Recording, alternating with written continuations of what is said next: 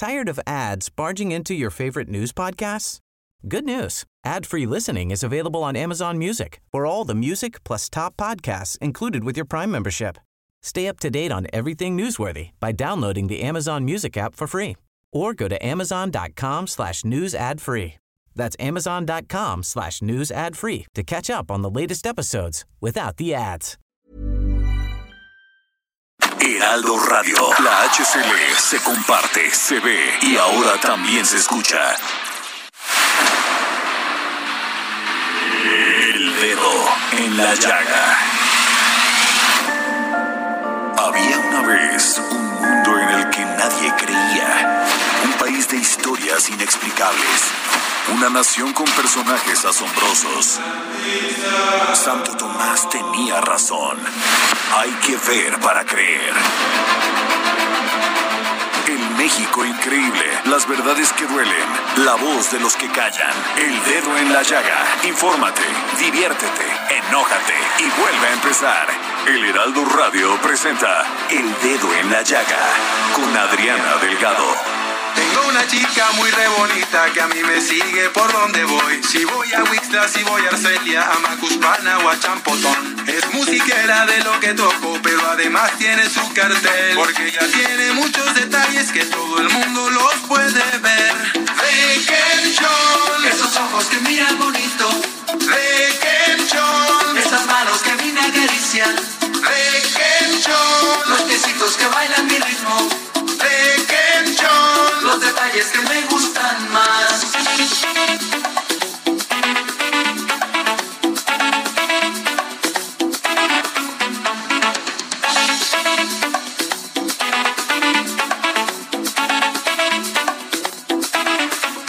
Tengo una nena que a mí me quiere porque le gusto como yo soy. Me sigue Guapa, Pues me sigue sí, empezamos este día y déjenme decirles que esta canción de Kie, de Kenchon es interpretada por Chico Che Chico, o sea, Chico Che Junior. Y se la quiero dedicar a todos nuestros amigos y amigas de Tabasco porque no se la están pasando nada bien. Ahí va bajando el agua poco a poco por esta pues terrible situación de las lluvias de este huracán ETA, pero también por la terrible negligencia de pues yo creo que son partícipes todos, la CFE, gobierno federal, todos, porque pues ahí están los resultados. Y la gente está sufriendo, perdió sus cosas, perdió vidas. ¿Y por qué suceden estas cosas y siguen sucediendo aquí en México? Qué difícil es, qué difícil saber que la corrupción mata.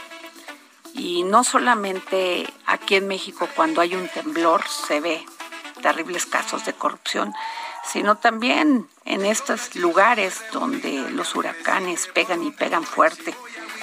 Y pues ahí está, los resultados. Entonces, pues yo les quiero dejar al hijo de Chicoche Junior que retomó toda la carrera de su padre, que además es famosísimo en todo Tabasco. Bueno, no solamente en Tabasco, en Campeche, en Tabasco, en todo el sureste, por decir. Y eh, pues Chicoche Chico adoptó la imagen del cabello largo, los lentes y el overol de su padre presentando una versión más moderna de los éxitos de Chicoche. Aunque ha recibido muchas críticas, él ha argumentado que lo hace en honor a su padre y para que las nuevas generaciones conozcan parte de la música tropical de los 70 con un toque actual. El día de hoy, pues les presento esta versión remasterizada de este tema musical interpretada por Chico Che y cuenta más de 3 millones de reproducción con todo mi cariño, con todo mi cariño a Tabasco, a su gente. Que todo sal, que todos les vaya bien, que encuentren esa fe y esa esperanza, porque esto pasará. Denise Cuadra, ¿por dónde nos escuchan? Hola Adri, ¿cómo estás? Muy buenas tardes. Les enviamos un gran saludo a todos los que nos escuchan en los diferentes estados de la República Mexicana, como Sonora, Nayarit, Colimas, Chiapas, en Coatzacoalcos, Veracruz, en Culiacán, Sinaloa, a través de la 104.9 de FM, así como a todos nuestros paisanos en los Estados Unidos que nos escuchan a través de la 91.7 de FM en McAllen y 93.5 de FM en Bronzeville. Además, también para todos aquellos que quieran enviarte un mensaje vía Twitter, pueden hacerlo a arroba Adri Delgado Ruiz. Ponemos igualmente a su disposición los números telefónicos para quienes quieran enviarnos un mensaje vía WhatsApp. Es 55 25 44 33 34 y el 55 25 02 21 04. Bueno, y vamos a poner el dedo en la llaga en las notas más importantes del día de hoy con Denise, con Denise Cuadra. Adelante.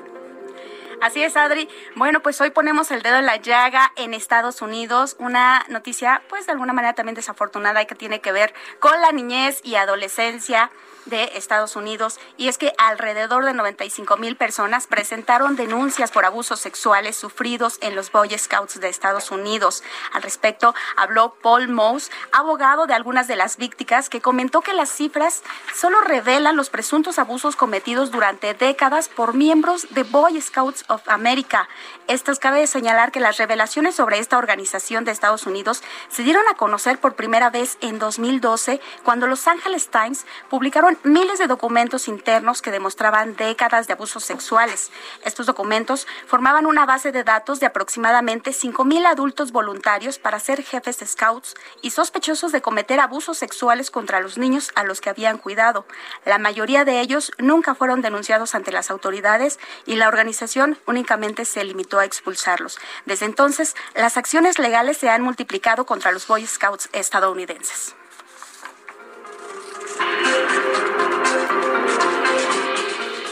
Y en otro tema te comento que para este año se prevé que la compra de maíz a Estados Unidos caiga en un millón de toneladas. Así lo dio a conocer el Departamento de Agricultura de Estados Unidos en su informe titulado Precios del maíz, perspectivas y producción, en el que señala que las importaciones de México se, reducirán un millón de toneladas, esto debido a la baja demanda de los sectores porcino y vacuno, donde la recuperación tras el declive provocado por la pandemia ha sido más lento de lo esperado esperado.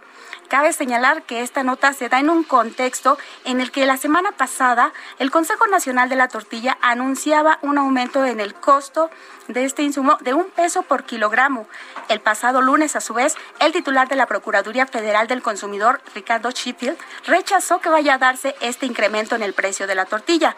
Nosotros hablamos con Ernesto Camacho, coordinador general de la Unión Nacional de Industriales de Molinos y Tortillerías, y nos comentó que pues la baja en las compras de maíz a Estados Unidos no impacta directamente en el costo de la tortilla. Sin embargo, aprovechó para hacerle un llamado a Ricardo Sheffield porque dice que sí hay argumentos para subir el precio de la tortilla. Vamos a escucharlo. Eh, el maíz que nosotros consumimos es maíz blanco, es maíz nacional y, tiene, eh, tiene la calidad para consumo humano. Lo, que se compra dentro de, de los de la balanza comercial ante los Estados Unidos, pues es maíz amarillo, que difícilmente o prácticamente nada de ese maíz llega a, venderse, a comercializarse y a consumirse para la elaboración de la tortilla. Claro que puede impactar en cierto momento porque al ya tener un, inventario un poco mayor la industria pecuaria, la industria de los aceites y demás industria que ocupa el maíz, almidonera por ejemplo, eh, dejarían de estar consumiendo el maíz blanco que habitualmente se va para el sector humano. Sin embargo, las decisiones arbitrarias y unilaterales que toma la industria de la harina como Maseca y Mince, entre las dos más grandes, pues vienen a, cumplir lo que pues hemos estado diciéndole al, al gobierno federal en los últimos años, en las últimas décadas, que la industria necesita una regulación más,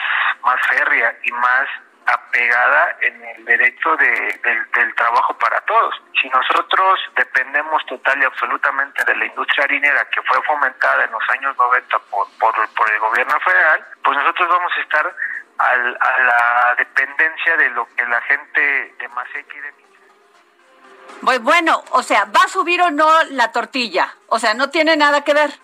No tiene nada a ver, que ver cuéntame, porque... ya como que no le entendí muy bien.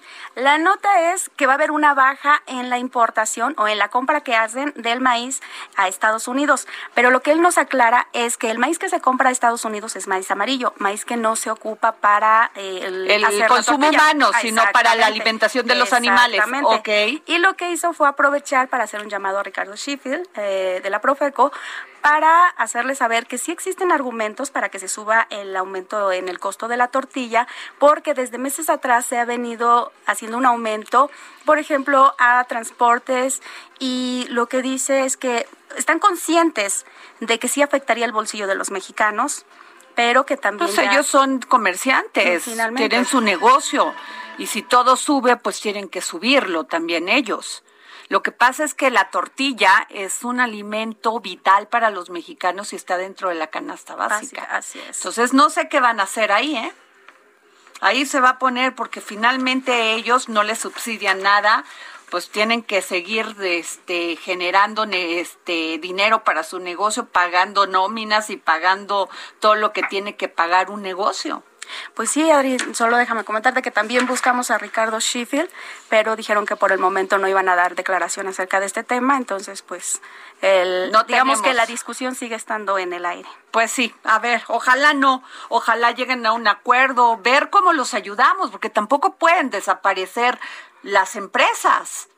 Pues las empresas. Definitivamente, ¿dónde va a ir la gente a, trabajar? Pues las empresas y también sería como eh, darle fuerte a todos los mexicanos que de alguna manera en esta pandemia también se han visto afectados. Luego más aquellos que han tenido que cerrar sí, pues negocios. Pues pierden trabajo. Exactamente. Pues bueno, ok, muchas gracias, Denit. Buena nota. y bueno, este, como ustedes saben, a ver, tengo en la línea a un queridísimo amigo y un hombre que sí sabe de estos temas porque él es abogado, profesor universitario de proceso laboral y es presidente de la Junta Federal de Conciliación y Arbitraje.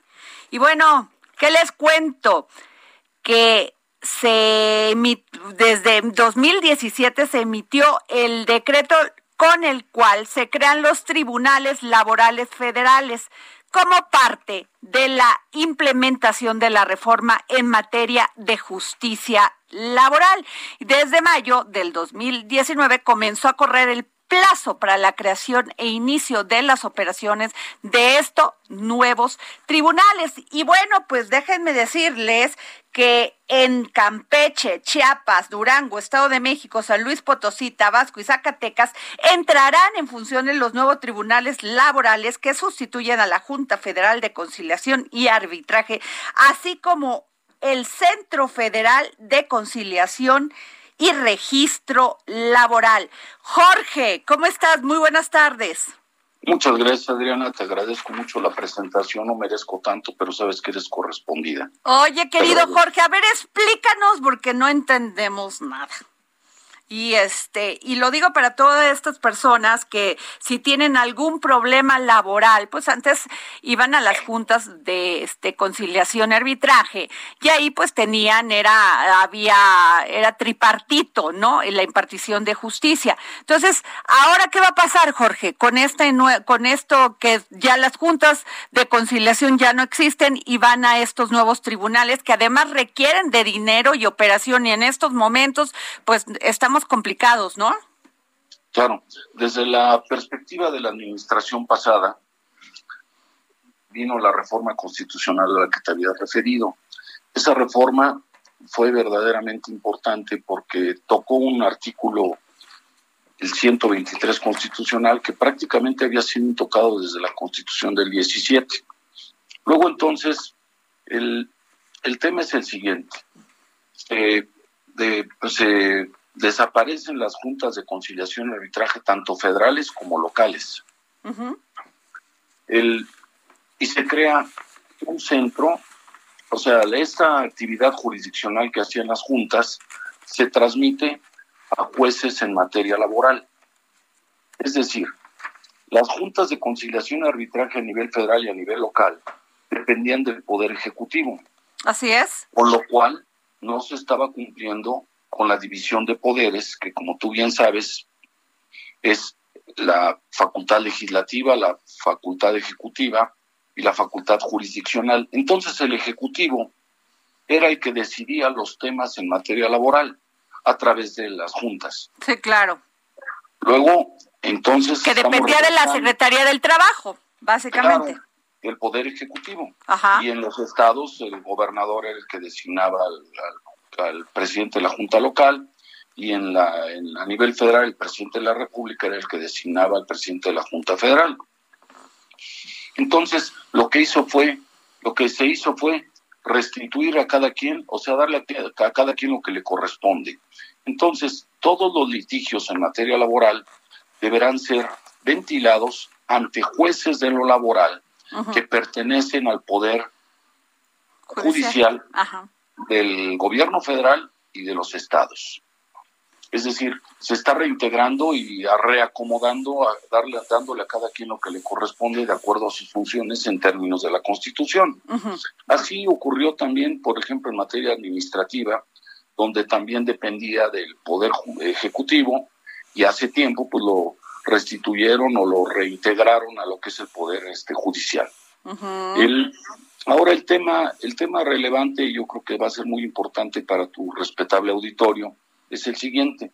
¿Qué vamos a hacer si tenemos un tema de carácter laboral? Me despidieron, etcétera, etcétera. Se crea un centro federal de conciliación y registro laboral, pero también se crean o se deben crear centros locales de conciliación y registro laboral. ¿Esto qué implica? La apuesta importante a través de un montón de no sé, de, investigación, de conocimiento del tema, era buscar la conciliación. La conciliación que se practica o se practicaba en las juntas federales de conciliación y arbitraje, como su nombre lo indica. La conciliación era la parte relativa a que las partes llegaran a una transacción para resolver el litigio en forma inmediata. Ajá y si no había una conciliación, pues llegaban hasta que se dictara un laudo que iba a resolver el asunto. El, aquí había que... Ahora va a ser más o menos lo mismo, pero ante el Poder Judicial. No. No, o sea, pero sí, primera etapa es la conciliación, ¿no? Primera etapa, la conciliación a través de estos centros. Ok. Que nada, nada tienen que ver con el que va a decidir la, el laudo. Claro. Entonces, va a ser importante cualquier persona que tenga un conflicto va a tener que acudir a este centro.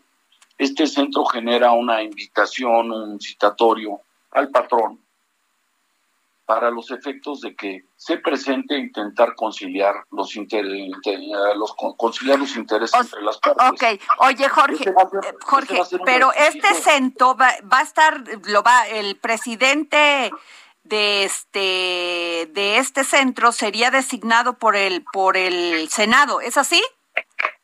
Sí, desde luego, pero depende del poder ejecutivo. Ok, y por su parte, la Junta de Gobierno de este centro estaría conformado por los titulares de la Secretaría de Trabajo y Hacienda, del INEGI, del INAI y del INE. ¿Es así? Sí, sí, así es. Ah, pero hay alguien que va a dirigir estos centros. Hay una persona física que es la que va a dirigir estos centros, el, la persona que el día de ayer entró a dirigir este Centro Federal de Conciliación y Registro Laboral, su función va a ser buscar las conciliaciones antes que un litigio. Okay. Si las partes llegan y llegan las dos partes y no hay acuerdo, cualquiera de los dos puede ya acudir ante los jueces. Si una de las partes, digamos el trabajador llega y pide el citatorio para el patrón y el patrón no llega, también ya tendrá el derecho para acudir ante los jueces. técnicamente se llama un requisito de procedibilidad.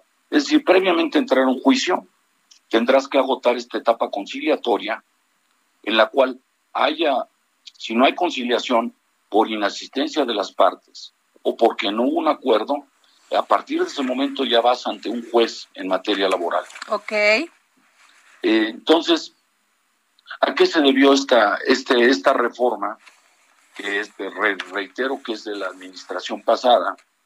Simple y sencillamente a lo siguiente. En base a mi experiencia en la Junta, te debo decir que el 25% de los asuntos relacionados a temas de materia individual se resolvían a través de la conciliación, en condiciones no precisamente óptimas pero se resolvía el 25%. ¿Por qué cuando te refieres de condiciones no precisamente óptimas? ¿A qué te refieres? Me refiero a condiciones no precisamente óptimas a que el espacio donde sientas a las partes o donde están las partes que pueden conciliar no es el óptimo, no son las condiciones físicas. Ah, ok. Eh, es decir, acaba siendo un arreglo en barandilla donde los abogados eran los que intervenían o las partes y así se llegaba al arreglo. Entonces, con la modificación a la constitucional, lo que se intenta, que ahora se empieza a aterrizar, es que esa etapa de conciliación sea verdaderamente confortable en varios aspectos. Un conciliador preparado, no tan solo en la parte jurídica, sino en la parte psicológica, en la parte social y en la parte económica.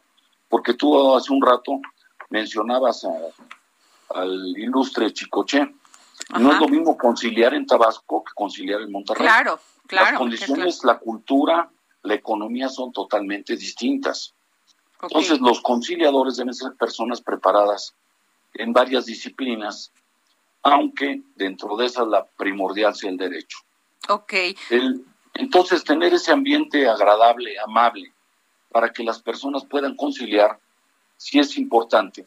Tú bien lo sabes, y, en este centro que pues va a tener em, este sus propios recursos, ¿no? Su propio presupuesto.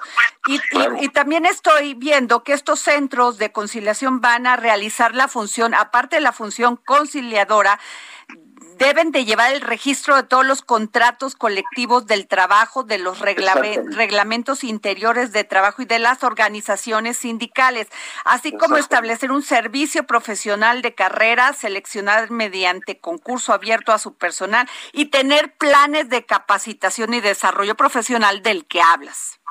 Sí, indiscutiblemente otra de las funciones de este centro de conciliación va a tener el registro laboral este registro laboral se crea, existía a través de, había una dirección en la Secretaría del Trabajo, pero había direcciones en todos los estados de la República que funcionaba precisamente para el registro de los contratos colectivos de trabajo, para las tomas de nota, etcétera. Esto que llegaba a provocar confusión y desde luego también provocaba la extorsión de los sindicatos en muchos aspectos que afectaba a los empresarios. Entonces, tú tenías una, un registro de, un sindicato en Tabasco, por ejemplo. Ajá. Y tenías otro en Nuevo León. Y obtenías otro, en, o sea, todo estaba disperso, no estaba organizado, no estaba ordenado, no, no, no se podía conciliar quiénes eran los sindicatos que realmente representaban los intereses de los trabajadores. Claro, y se, y se, además hablaban de corrupción. Jorge. Sí, bastaba que una empresa avisara que iba a, instalarse en México y aparecían, mm, de veras, no te quiero exagerar, mi querida Adriana, pero aparecían 50 demandas de emplazamiento a vuelo para firma de contrato colectivo de trabajo, donde todavía no había ni empresa, no había ni paredes, no había ni maquinaria, ni había trabajadores. Y ya tenían los sindicatos ahí encima. Exactamente. Qué barbaridad. Eh, eh, eso era el, bueno, el pan nuestro cada día y me imagino que sigue siendo. Y sindicatos que ni siquiera estaban registrados. Sí, no, todos se registraban, pero cada quien le ponía un nombre diverso y acuérdate que decía sindicato de no sé qué, la industria tal, anexos y conexos, y con eso pues se van al universo de cualquier actividad humana, ¿no? Claro. Entonces, esta, la creación de este centro efectivamente va a ser un, ¿cómo te voy a decir? muy, una muy buena, es una muy buena decisión, un buen parámetro para evitar que sigan existiendo estos sindicatos que yo siempre les denominé la plaga, no ahorita, sino desde que estaba yo. Jorge, te comento esto. A ver, las etapas del nuevo modelo de justicia laboral, la conciliación, la que estamos hablando, ¿no? Primero. Para agotar la etapa de, de conciliación prejudicial obligatoria con una duración de 45 días. Exacto. ¿Sí? Primero, primero vas a estar ahí. ¿Hay conciliación o no hay conciliación? 45 días es, es dura eso. 45 días. Okay. Partiendo de esos 45 días, presentas tu demanda si no hubo conciliación, pero ya vas ante un juez de lo laboral. Ok. Que no depende del Poder Ejecutivo, sino del Poder judicial. Jorge, te quiero pedir un favor. Tenemos que ir a, un corte y regreso contigo para seguir para seguir informando a, la, a nuestro auditorio sobre esto. ¿Sí? Nos vemos a un corte y regresamos aquí otra vez. Estamos hablando de los nuevos tribunales laborales. Si voy a Arcelia, a Macuspana o a Champotón. Es musiquera de lo que toco, pero además tiene su cartel. Porque ya tiene muchos detalles que todo el mundo los puede ver. Requenchón, esos ojos que miran bonito. Requenchón, esas manos que a mí me acarician. Sigue a Adriana Delgado en su cuenta de Twitter. Arroba Adri Delgado Ruiz. Además, te invitamos a enviar tus opiniones y comentarios en texto o por mensaje de audio a través de WhatsApp al 55 2544 3334. Y si quieres escuchar El Dedo en la Llaga de El Heraldo Radio, en cualquier momento y donde quiera que te encuentres, descarga el podcast disponible en Spotify y iTunes.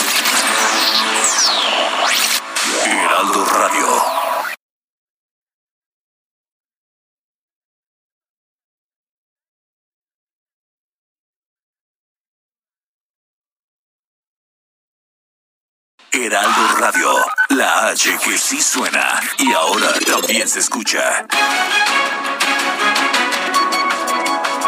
Regresamos aquí al dedo en la llega. Yo soy Adriana Delgado. Nos escucha por la 98.5 FM. Y bueno, el día de hoy comienza la primera fase de la reforma laboral en ocho entidades del país. Y tenemos en la línea a Jorge Zorrilla y quién fue, es presidente de la Junta Federal de Conciliación y Arbitraje. Y Jorge, estamos, estábamos platicando cómo van a ser estas etapas del nuevo modelo de justicia laboral. Y es, eh, el primer punto es la conciliación, que va a tener una duración máxima de 45 días. Después, Jorge, viene el juicio. Sí, en caso de que no lleguen a un acuerdo, a una conciliación, pues entonces cualquiera de las dos partes puede ir ante un juez de lo laboral para pues para demandar lo que corresponda. Sin embargo, eh, debemos de entender que tanto los patrones los y los trabajadores no son no son entes distintos. Es decir, el ánimo de querer polarizar entre unos y otros en poco nos beneficia y en mucho nos perjudica, porque los trabajadores mediante su trabajo, su impulso, su dedicación, hacen la empresa igual que el patrón, pone su capital, su inteligencia, su trabajo, su impulso, pero deben, son, están en la misma, en la misma línea, forman parte de un mismo proyecto. Entonces, el polarizar al trabajador con el patrón no trae ninguna, ninguna consecuencia. Al final es un trabajo de equipo. Pues sí. Si alguno de, de alguno de los dos está en desacuerdo con lo que está haciendo el otro, pues desde luego llegará primero la conciliación. Claro, oye Jorge, pero de, pero aquí anuncian que va a haber un nuevo procedimiento eh, que va a ser lo, con va a estar regido por los principios de oralidad, inmediación, eh, continuidad, concentración y publicidad. ¿Qué cambia? ¿Cuál es la diferencia? Pues mira, realmente estos principios eh, existen en en otros procedimientos, por ejemplo, el familiar, el civil, el mercantil incluso. Ajá. Eh, hablamos de que se trata de un procedimiento. En principio, todos los procedimientos en México siguen y seguirán siendo mixtos. Y desde el pasado han sido mixtos. Es decir, si es oralidad, publicidad, inmediación, es simple y sencillamente en el aspecto de pruebas, porque una demanda sin lugar a dudas seguirá siendo escrita. Claro. Y la contestación de la demanda seguirá siendo escrita. El desahogo de las pruebas, eso no es novedoso. Es oral, pero desde el pasado, cuando decíamos que se trataba de juicios escritos, siempre el desahogo de audiencias ha sido oral. El, la cuestión de esta, de esta clase de audiencias es que sí se hace un poco más, más, más ágil la justicia se vuelve más expedita. Claro. Pero que no vas a tener que hacer, no vas a tener que contratar un abogado, que no vas a tener que hacer una demanda, pues es algo que no existe. No existe ni existirá. Oh, no puedes llegar, no puedes llegar a decir quiero demandar a fulano de tal, porque sin lugar a dudas, por los términos de, de la igualdad procesal, tienes que avisarle al otro qué es lo que le están demandando y el que se funda. Entonces, si llega algún trabajador frente a un juez y le dice, mire, me pasó esto y esto y esto, por fuerza, aunque le hiciera oral, alguien lo tiene que transcribir para que la otra parte se entere de que precisamente se tiene que defender.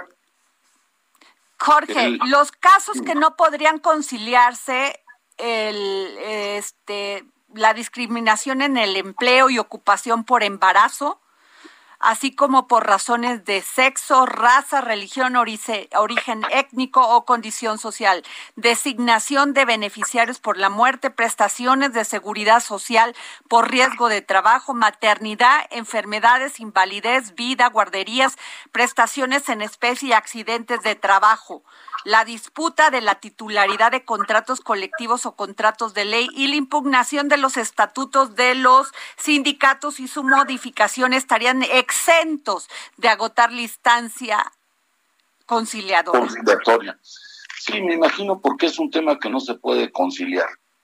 un tema de discriminación es irreconciliable. ¿Estamos de acuerdo? Ok, o un accidente de trabajo. directo tendrías que irte a que un juez y resuelve ese tema. Claro. Yo creo que también es relevante este, informar a tu, a tu auditorio que por el momento, pues, todos los juicios que están ante las juntas seguirán tramitándose conforme a lo que está establecido. La cuestión va a ser, a partir de este momento, si van a tener que agotar la etapa conciliatoria para ir a un juicio. Ok, pues... Y eh, también tenemos que distinguir entre cuál es la competencia federal y la competencia local. Eh, por ejemplo, si vamos a pensar que la licenciada Adriana Delgado, mi querida amiga, trabaja en un banco y la despiden, la competencia será a nivel federal. Pero si mi amiga trabaja en un restaurante y la despiden, la competencia será local. Ok. Es decir, las actividades este, preponderantemente importantes económicamente en el, para, la, para el gobierno, para el Estado mexicano, son competencia federal. Ahí vas a, los, a la química, vas a Pemex, vas al ISTE, vas al, al IMSS, vas a cuestión de bancos, vas a, a seguros, vas a dentro de puertos, etcétera. Todo eso es competencia federal, es decir, las actividades preponderantemente importantes para la economía nacional. Cuando se trata de otros temas, la competencia es local. Sin embargo, algo que llama la atención, de acuerdo a lo que tú me informabas, es que apenas empiezan a funcionar ocho centros de conciliación a nivel local. Ok.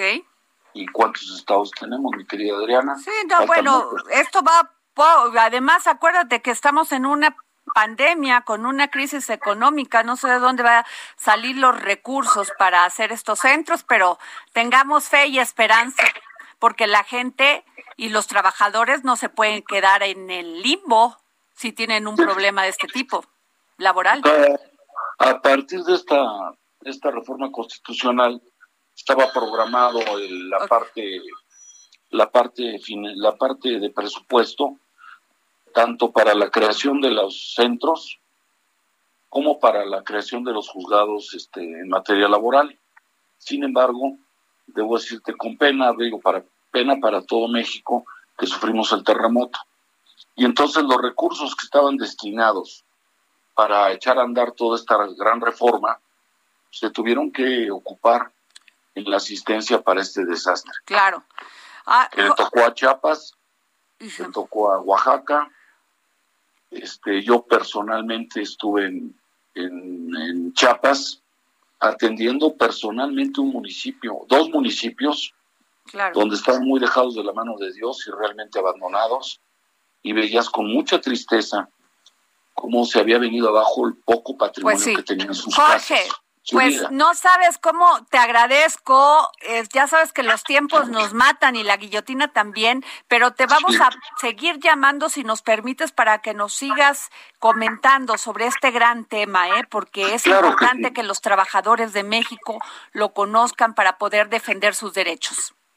Muchas gracias, mi querida Adriana. Sabes que te agradezco mucho que me permitas dirigirme a tu gran auditorio y sabes que con mucho cariño siempre estaré a tus órdenes. Muchas gracias, querido, querido Jorge Zorrilla. Y bueno, ¿qué les digo? El partido Fuerza Social por México, pues tiene un nuevo presidente, Manuel Jiménez Guzmán. Muy buenas tardes, Manuel, ¿cómo estás? Muy buenas tardes, pues con el gusto de saludarle y desde luego eh, saludar a nuestros radioescuchas y compañeras y compañeros de, de tantas gentes que nos siguen en este importantísimo programa.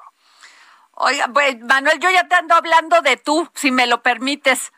Claro que sí. Oye, Manuel, pues ¿Qué? ¿Cuáles son los planes de Fuerza Social? Porque, pues, este, por México, porque nada más decimos que los partidos políticos nos cuestan y nos cuestan mucho a los ciudadanos.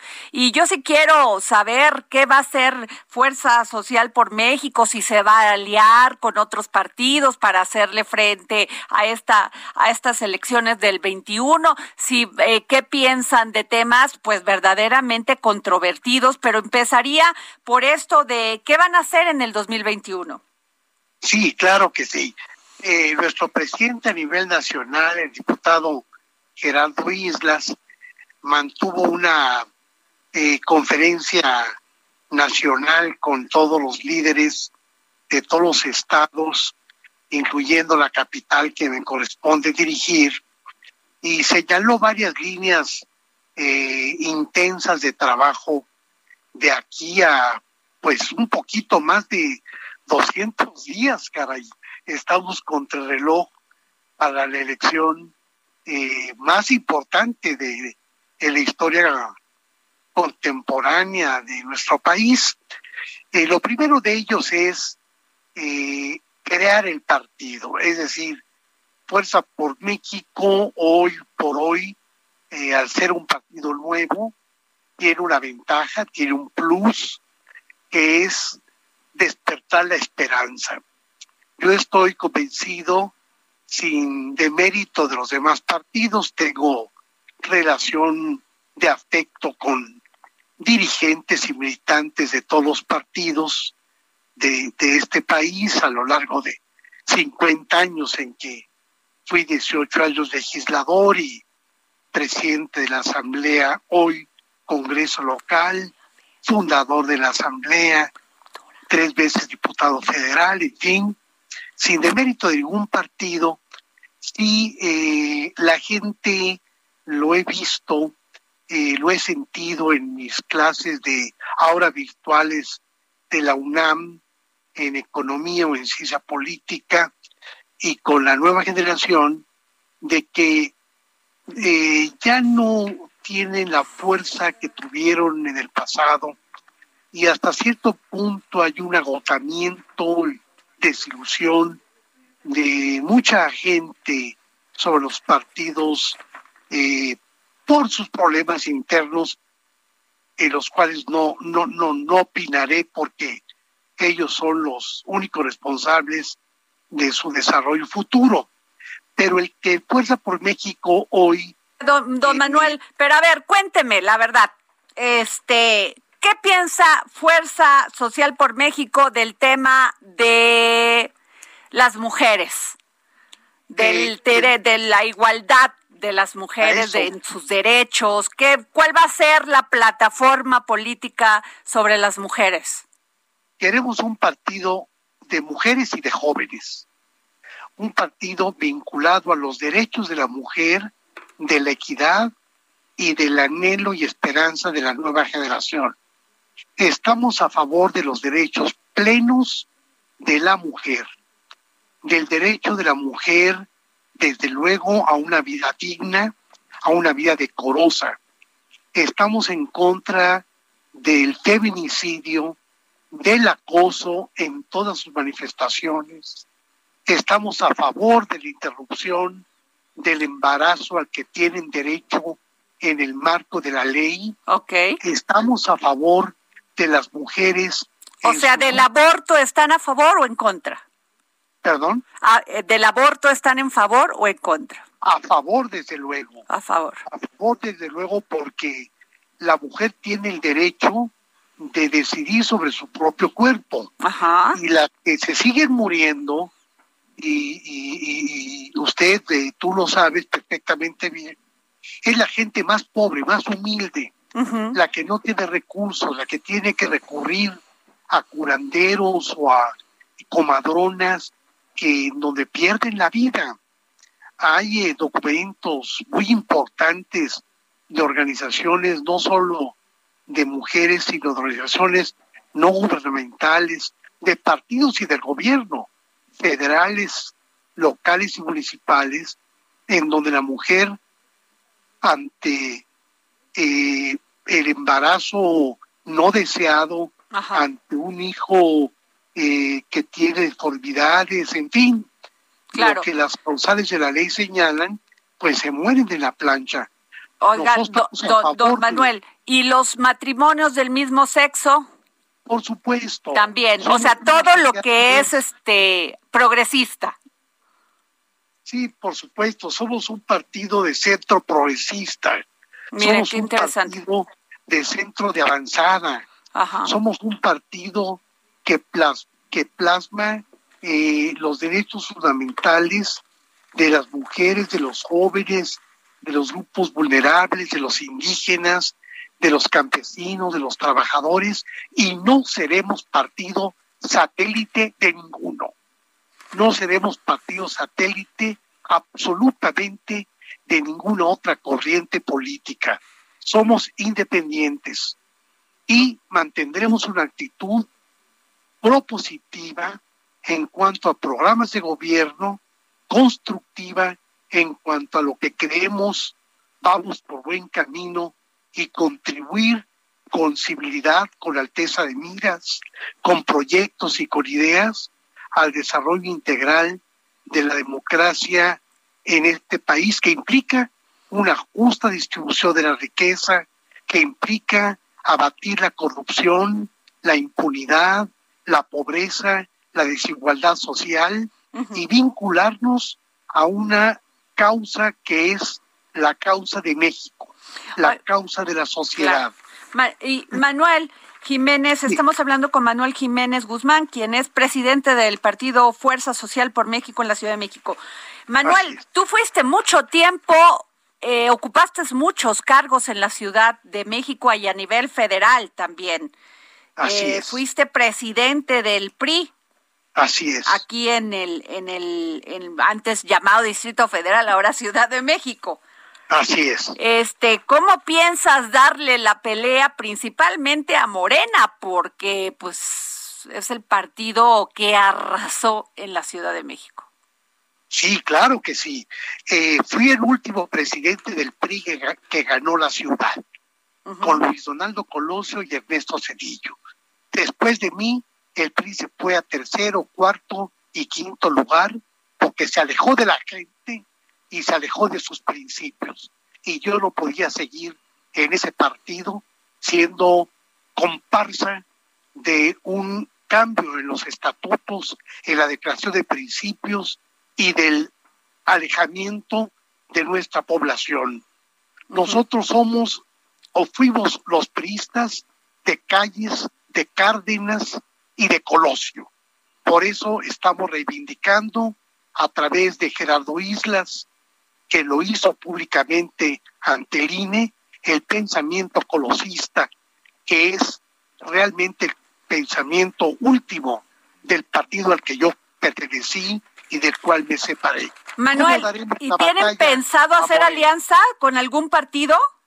no podemos por la ley en este momento. En este momento, o sea, se irían solo con sus candidatos, con su, con su estructura. La ley exactamente. La ley no nos permite por el momento eso. Tenemos que ir solos y tenemos que lograr que se mantenga el registro que ya nos entregó el INE después de que el tribunal fallara a nuestro favor y por eso nuestra campaña intensa en todas las alcaldías y trabajando en la base, no solo en redes sociales que ya estamos. Oye, Manuel, ¿y van a respetar el 50% de candidaturas para mujeres? Vamos a dar el 60% contra 40. Mi comité estatal, hoy nombrado, hoy se nombró, son seis mujeres y cuatro hombres. Le vamos a dar a la mujer el papel por el que siempre, pues personalmente he luchado. Creo que la mujer a nuestro lado y teniendo cargos de alta responsabilidad, puedo decir que somos un partido de jóvenes y de mujeres. Inclusive mi secretaria general, Carla, es una joven mujer. La secretaria de vinculación es una joven mujer. La secretaria de mujeres es una joven mujer. La tesorera de mi, de mi partido es una joven mujer con una, larga experiencia en mi alma mater, la UNAM, que salió con los mejores méritos en la Universidad Nacional Autónoma de México y en la FESA Catlán, antes en Acatlán, de las cuales fuimos fundadores. Pues Manuel Jiménez Guzmán, le deseamos, te deseamos mucha suerte. No es fácil levantar, pero qué bueno un partido, pero qué bueno que haya opciones políticas, porque así se fortalece la democracia en este país. Así es. Nosotros tenemos una triada y con esto concluyo. Vamos con ánimo de victoria con las tres Cs. Cabeza, corazón y carácter. Muchas gracias. No, pues muchas gracias, querido Manuel Jiménez Guzmán. Gracias por tomarnos la llamada para el dedo en la llaga. Y bueno, ¿qué les digo? Que aprueban en comisiones el dictamen sobre la regulación de la marihuana pues que sea para bien, ¿no? Todo lo que sea el tema del derecho a la libertad, a nuestras libertades. Bueno, y tenemos a Claudia Juárez, especialista en tecnología. Claudia, tenemos cuatro minutitos para despedir este programa, pero vamos contigo. Muy buenas tardes, Adri. ¿Cómo les va, amigos del dedo en la llaga? Pues esos cuatro minutitos hay que aprovecharlos para hablar de un tema que ya habíamos comentado antes, y es que en México, eh, bueno, ocupa la posición 55 en el índice mundial de innovación. Sin embargo, a nivel Latinoamérica ocupa el lugar segundo después eh, de Chile y le antecede a Costa Rica.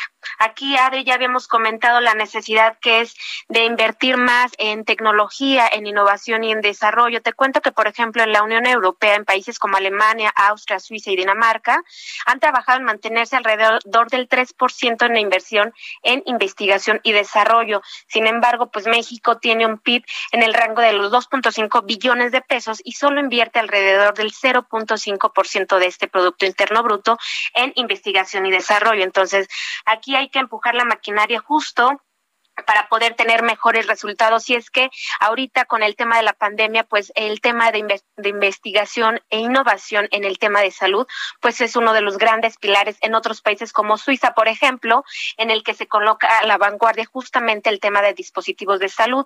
Y la semana pasada, Adri, te comentaba de un equipo médico o de unas nuevas técnicas para la detección del cáncer de mama. Y en esta ocasión te cuento que existe un termógrafo digital que no es otra cosa más que un dispositivo que utiliza el calor del cuerpo humano para obtener información y diagnosticar una serie de enfermedades.